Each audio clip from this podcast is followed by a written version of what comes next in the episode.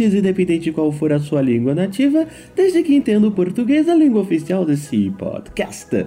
Sejam bem-vindos a mais um Spin de Notícias, seu giro diário de notícias científicas em escala somorfêmica. Ah, aqui é o Thiago Mota falando diretamente de Campinas para te trazer esse 645 Spin de Notícias nesse 4 Iridium de 2019 no calendário Spineliano ou 17 de agosto no calendário do Tarek. Eu tô gravando esse spin logo depois do Upa, Upa, Upa, cavalinho lá. Não, não, não. É, é, Upa é o evento Unicamp de Portas Abertas, que acontece uma vez por ano na Unicamp, quando por um sábado os coordenadores de cursos, línguas ligas acadêmicas, laboratórios, pesquisadores, alunos, etc., todo mundo dedica um sábado para receber alunos da região de Campinas para explicar o que, que eles fazem, dar exemplo de pesquisa, mostrar como essas pesquisas são feitas, mostrar os equipamentos e por aí vai. Esse evento é bem bacana porque dá aos alunos uma ideia muito melhor do que, que a gente faz, né? Do que faz cada curso, tira algumas dúvidas e tal. Então, o pessoal que acha que vai fazer linguística para ficar longe da matemática, por exemplo, fica bem frustrado, mas por outro lado, aqueles que gostam de matemática começam a se interessar mais. Eu sempre digo que a única disciplina dessas mais básicas que eu acho que eu nunca vi fazendo linguística foi química. Tem também aqueles que odeiam gramática e aí começa a ver como é que funciona a linguística e a gente acaba conquistando eles, olha só, é, explodindo cabeças. Isso também acaba sendo muito legal para os pesquisadores, porque nesses momentos de aproximação com o público, acabam surgindo algumas dúvidas muito bacanas e interessantes que a gente nunca pensou e que a gente precisa saber como responder, né? Então, por exemplo, existe na minha área e da Deb é, uma pergunta muito básica que nem sempre a gente sabe responder, que é que raios é linguística? Então, é, muitas pessoas nunca ouviram falar sobre isso. A ideia desse episódio, na verdade, era falar sobre uma confusão que acontece quando eu peço opiniões sobre evolução da linguagem e as pessoas começam a me indicar umas coisas que tem nada a ver. Isso tanto fora quanto dentro da área. Né? Então, não é uma coisa de público leigo e tal, é uma confusão de fato dentro da área. Mas, para falar sobre isso, eu acho que eu preciso explicar que raios é linguística. Então, é isso aí, vamos lá. Esse é o meu desafio hoje. Gira, editor. Speed Notícias.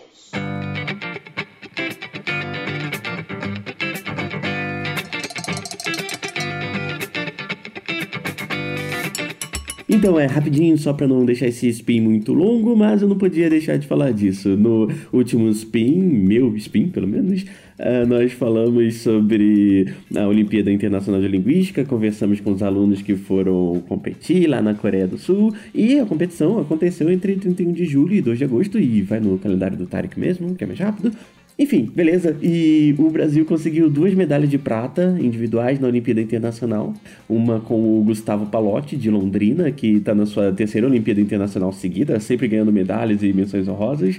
E a outra medalha de prata foi com o João Henrique Fontes, do Rio de Janeiro, em sua segunda Olimpíada Internacional seguida e trazendo de novo a prata. Então, ele foi duas vezes, trouxe foi prata duas vezes também. E o Palotti, ele também ganhou um prêmio de melhor solução de uma das questões. E é isso isso, então, parabéns a toda a delegação brasileira que foi lá para Coreia do Sul, a organização da Olimpíada Brasileira, da Olimpíada Internacional e também ao pessoal da UFSCar que organizou a escola de outono, também uh, participou lá da delegação brasileira. E também muito obrigado ao pessoal aqui da Unicamp que aceitou fazer parte do treinamento do, da equipe brasileira. Então, vocês são demais, ano que vem tem mais. E é isso aí, gira de novo porque vamos voltar para o tema principal desse spin tempo, eu tenho feito algumas apresentações, escrito alguns textos sobre divulgação da área da linguística, e nesse tempo eu acabei elencando algumas respostas comuns que acontecem quando eu pergunto para as pessoas é, o que, que elas acham que é linguística. As respostas acabam variando bastante, por exemplo, o famoso lingo que, né, que, enfim, eu não faço ideia do que é isso, então, lingo que uma outra resposta bem comum também é aquela que, nossa, é uma área muito legal porque o pessoal aprende um monte de língua, né? E aí, assim, isso é meio uma meia verdade, sabe? Porque, por várias razões, né? É, é muito comum um linguista entre aspas, entre várias aspas, saber dezenas de línguas e tal. Aí, na hora de falar, ele fala duas ou três delas. Pelo menos aqui a gente tem uma boa visão dos linguistas, porque a gente conhece muitas línguas. É isso. Tem as visões também bem ruins da linguística, como por exemplo aquela que ficou famosa em 2011, que é ah, são aqueles amigos do Lula que fazem balbúrdias e atrapalham o trabalho dos nossos protetores da língua portuguesa, os gramáticos, como Pasquale e por aí vai, e eles ensinam as criancinhas a falar errado. Mas, enfim, em relação àquele livro, né, acho que vale informar que as crianças já chegam na escola sabendo falar. Acho que eu falei isso uns um, dois spins atrás. Então, as crianças já chegam na escola sabendo falar. A única coisa que o livro faz é não discriminar a forma que ele fala e indicar que, olha, você fala desse jeito, tudo certo, mas se você estiver em um contexto formal, em outro contexto, se você tiver que escrever alguma coisa, você vai ter que escrever desse jeito, tá? Então, tecnicamente, o livro faz exatamente o que todo mundo acha que deveria fazer. Uh, muitas vezes também acontece de os biólogos acharem que nós somos anti-evolucionistas por achar que os animais não têm linguagem, mas aí eu não vou falar muito sobre isso porque eu já comentei isso no Spin 118, no 253, no 299 e eu acho que no último sobre dieta também. Então, é, só resumindo rapidinho, eu acho até que existem vários linguistas que até acham isso mesmo, que agem dessa forma, mas na maioria das vezes isso é só uma questão de definição do termo linguagem, considerando que a forma de comunicação de cada espécie que existe na Terra é bem diferente inclusive entre primatas, e passou por um percurso evolutivo também diferente. Então, o que que acontece? Os linguistas focam na forma humana. Ponto. É isso, só isso. E a gente até usa bastante coisa da comunicação dos outros animais como base de comparação, porque, bom, a gente não pode ficar só na nossa. E em 2016 a gente teve uma outra visão muito legal dos linguistas quando a gente protagonizou um filme, né, no cinema, que foi A Chegada. Aí a gente tem a Louise Banks tentando entender a estrutura de uma alien-língua e eu cheguei a participar, inclusive, de uma mesa no Python Science 2017 sobre exploração do espaço pela humanidade com o Lucas Fonseca e o Douglas Galante. Foi muito bacana essa, fa essa fala, essa, essa mesa, né? Então, é, um é um astrofísico, outro da, da, da missão Graté e o outro é um astrobiólogo. E a minha fala era muito mais hipotética. É, não que a deles, em certo nível, também não fosse hipotética, mas eu acho que a minha era mais, né? No sentido de que hum, não basta simplesmente a gente encontrar uma vida fora da Terra, tem que achar a vida inteligente e começar a imaginar como é que seria, entre as áreas da linguística que a gente tem hoje, um linguista que fosse a campo em outro planeta planeta, tentar entender como é que funcionaria a comunicação dessa espécie, porque não basta você entender a comunicação, você tem que entender um pouco da biologia deles, como funciona o corpo deles, como funciona a forma deles se comunicarem, se for por outras vias, se for pela via mais visual, por frequências que a gente não escuta, como é que seria, né? Então, é um trabalho bem curioso. E ali eu cunhei um novo termo com essa nova área da linguística com o pessoal pessoal que tava lá no bar, né? E eu chamei de um astrobiolinguista, porque existe a astrolinguística, que eu já comentei um spin atrás também, mas que não é necessariamente uma área da linguística. E a gente tem a biolinguística, que essa sim é uma área da linguística. Ei, explodindo mais cabeças. Mas ok, eu tô falando dessas coisas todas que são visões das outras pessoas sobre a linguística. Ok, eu sou linguista, então que raios a linguística? Tá na hora de responder, né? Então eu vou dar uma resposta simples, depois eu vou dar uma resposta mais complexa, mas que muito provavelmente, como eu já tô aqui com 7 minutos de gravação, eu vou ter que dividir em duas partes, senão eu vou passar aqui dos 30 minutos. Então vamos lá. A resposta é simples. A linguística é a ciência que busca descrever a capacidade humana de usar línguas. Repara que eu uso capacidade, que seria o que a gente chama de linguagem, de usar línguas, que línguas são diversas formas lógico-estruturais de comunicação, então elas são diferentes, mas todas elas se encaixam na capacidade humana de usar línguas, que é a linguagem. Aí eu falei um pouco mais disso lá no, sobre isso lá no Spin 118 e por aí vai. Ok, então vamos para a resposta complexa agora. Então você tá com tempo? Pega um banquinho aqui para conversar. Tem uma imagem que eu achei na internet, mas eu não sei a origem, e embora eu acho que ela ainda está incompleta, eu acho que ela define muito bem o que, que é linguística. Eu vou pedir pro Tarek colocar no post desse episódio lá no Portal Deviante, ok? Então, acessa lá, porque, assim, o, o episódio ele não depende disso, mas eu acho que ajuda a entender um pouco melhor. Então, vamos dizer que a gente tem um estudo da linguística que é mais nuclear. Nesse caso, a gente vai ter o estudo das estruturas das línguas, de fato a estrutura fonética, a estrutura fonológica, e sim, são duas coisas diferentes. A gente tem estrutura morfológica, a gente tem estrutura sintática, a gente tem um pouco de estrutura semântica e por aí vai. Uh, vamos dar um exemplo da fonética articulatória. Então, a, essa parte da linguística descreve como a gente produz os sons. Então, a gente precisa observar todos os músculos da boca, a forma da boca, como é que funcionam as nossas línguas, nossos pulmões, etc. E aí a gente pode elencar todos os sons possíveis de serem pronunciados pelas línguas línguas humanas e criaram o que a gente chama de IPA e Cheers.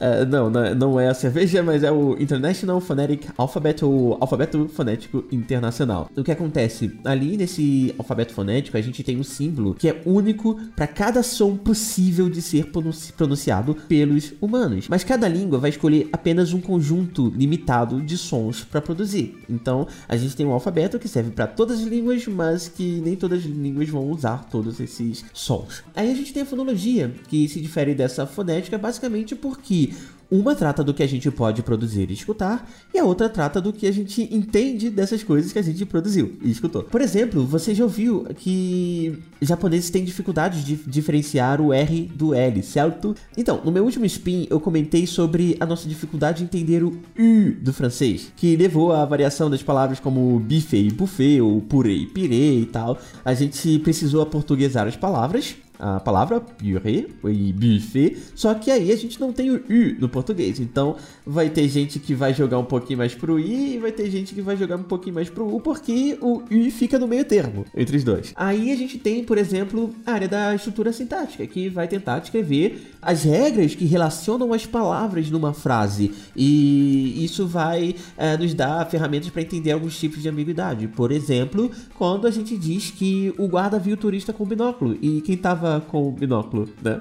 Uh, a gente acaba entendendo bem mais pelo contexto, mas aí se a gente tem algoritmos para processamento de linguagem natural, eles têm muita dificuldade de resolver esse tipo de, de frase, de, de traduzir, de entender exatamente o que, que a gente está falando, sabe? Aí a morfologia vai escrever as regras que nos permitem montar palavras de diferentes maneiras. Então, por exemplo, você já, já deve ter ido se restaurar num restaurante, certo? Então, é, eu trabalhei num um ano na França e e lá eu tinha uma badge restauração, que numa tradução livre seria um cartão de restauração, um, um cartão para se restaurar, né? E era para ser usado no restaurante do CEA, que é o Comissariado de Energias Atômicas e Alternativas. E aí, o que um linguista foi parar num lugar desse, né? É, quem sabe eu respondo mais pra frente, né? Fica a curiosidade. Bom, então, como os franceses têm um cartão de restauração para ir nos lugares de restauração se restaurar, então eles conseguem ver que tem restaurar dentro de restaurante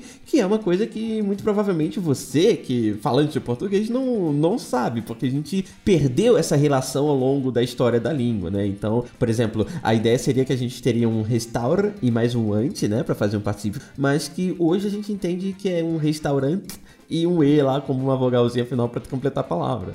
Então é como se a gente mudasse mentalmente, assim, como a gente perdeu a noção histórica da, da, da estrutura da língua, a gente reconfigura a própria morfologia da língua na nossa cabeça, né?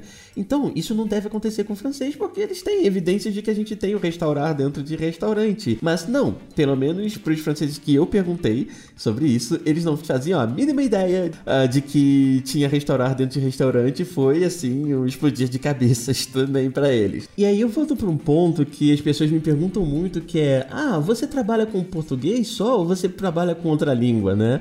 que vem um pouco daquela história de ah, os linguistas sabem muitas línguas e não sei o que. E aí, explicando um pouco aquilo que eu disse lá no início, que era que isso era uma meia verdade, que muitas vezes a gente sabe, é, sei lá, dezenas de línguas, mas a gente fala duas ou três. É, tem um pouco a ver com isso. É que, a não ser que você esteja trabalhando para, por exemplo, descrever uma língua indígena, e aí o pessoal que vai a campo, os linguistas indigenistas que vão descrever realmente uma língua indígena, que é uma gramática dessa língua, para é, preservar essa língua que às vezes está em risco de extinção, eles realmente acabam aprendendo a língua, até porque eles precisam se comunicar com os locais e os falantes nativos ali é, dessa língua. Mas em geral, se a gente não tá nessa área, o normal é que, por exemplo, você é um sintaxista. Aí você começa a saber as características sintáticas de dezenas de línguas. Você trabalha com fonética e fonologia. Você sabe um monte de coisa sobre os sons de dezenas de línguas. Mas isso não quer dizer que a gente fale essas línguas, quer dizer que a gente sabe mais ou menos como elas funcionam. Aí eu me lembro que em 2006, olha, faz tempo, eu tava na minha primeira iniciação científica na UFJ e aí eu tava trabalhando com o russo, umas características é, um pouco sintáticas, um pouco semânticas do russo. E aí as pessoas me perguntaram: ah, onde você aprendeu russo? Porque você tá pronunciando tão bem? Tipo, é, eu. Aquelas frases que eu tava pronunciando eram as únicas que eu sabia porque eu tinha pedido pros nativos me falarem. Era só isso. Então eu sabia muita coisa ali do russo, porque eu tava explicando, do russo e do tcheco, inclusive, mas eu não sei russo e tcheco, nunca soube. Na verdade, eu fui alfabetizado em cirílico na universidade, mas depois eu nunca mais usei, eu nem sei mais como se usa. Enfim. Ok, então esse é o núcleo da linguística, os estudos mais estruturais, assim, que a gente vê como funciona cada língua e vê o que é diferente de uma língua para outra. E aí a gente chega numa outra fase dos estudos linguísticos que é Ok, agora que eu sei as estruturas, como é que isso é realmente colocado em prática? Porque nem sempre essas estruturas são as mesmas. A língua varia, a Deb fala muito sobre isso. Teve o contrafactual 69, se eu não me engano, que era sobre o que aconteceria se todo mundo falasse a mesma língua. E além desse, também teve o SciCast 248, que é o primeiro episódio sobre a história da língua portuguesa, que eu participei com a Deb e com a Glízia. E ali a gente também fala, né, que a gente precisa compreender como as línguas variam no tempo e no espaço. E no espaço basta ver que o português do Brasil é diferente a depender da região que vivemos, o português do Brasil e de Portugal também é diferente, também eles sofreram uma certa especiação no certo momento da história. E não tem como a gente dizer que há uma região que fala o português errado. É normal que a língua varie, mas ainda, mais ainda quando a gente tem um território tão grande quanto o nosso. E no tempo, né, a língua varia no tempo, basta ver também toda a evolução do latim que passou pro galego, que passou pra nossa língua portuguesa, que a gente comentou lá no SciCast de língua portuguesa 1. Então, é importante a gente ver que a gente entender como funciona não apenas a estrutura de uma língua, mas também como funciona o seu uso e como acontece essa variação, tanto espacial quanto temporal. E aí a gente tem também a parte da semântica e da pragmática e da análise do discurso, que eu acho que é a primeira área da Deb, é, fora a parte de história, mas uh, quando ela se formou em linguística, acho que ela se formou em análise do discurso. E aí a gente também tem outras áreas que vão se preocupar mais com a forma como uma língua é utilizada pelos seus falantes. Ok, então aqui a gente chega, a gente passou do núcleo, fez uma pequena camadazinha por em volta do núcleo que é o uso da língua. E fica faltando a última camada que são as interfaces, onde a gente vai ter a psicolinguística, a biolinguística que eu tinha comentado, aí a gente vai ter a linguística computacional, essas coisas. Mas aí eu explico isso no próximo episódio, senão vocês vão cansar de mim, ok? Beleza, então é isso por hoje. Obrigado por escutar até aqui. E, enfim, espero que não estejam cansados dessa história que eu tô contando aqui, até porque eu tô tentando dar exemplos e aí com isso a gente acaba gastando mais tempo. Então é isso, eu vou ter mais um episódio antes de chegar no meu ponto. Com isso, eu tenho um monte de pauta que eu tava guardando que vai ficar um pouquinho datado, mas é, me aguentem. E aí aqui é a hora que eu falaria sobre os links, mas não tem link porque eu não comentei nenhuma notícia, eu tô tentando explicar o que é linguística. Ainda assim, clica lá no post porque vai ter a imagem que eu comentei e que ajuda a entender um pouco melhor como é que funciona a linguística e vai te dar alguns spoilers do meu próximo episódio. Então é isso. Até amanhã com mais notícias científicas aqui. Até o mês que vem com mais notícias linguísticas minhas, porque eu acho que o da Deb é, vem um pouco antes. E é importante lembrar que vocês nos ajudam muito nos seguindo no Twitter e no Facebook e compartilhando nossos posts por aí nas suas redes sociais. E também vale lembrar que a gente só pode continuar te enchendo de ciência todos os dias por causa da sua contribuição no Patreon, no Padrim e no PicPay. Dúvidas, críticas sugestões, eventuais xingamentos. Não hesitem em entrar em contato nos e-mails contato.sicast.com.br ou no meu e-mail thimota com dois t's, arroba unicamp.br. Então, até a próxima. Tchau, tchau.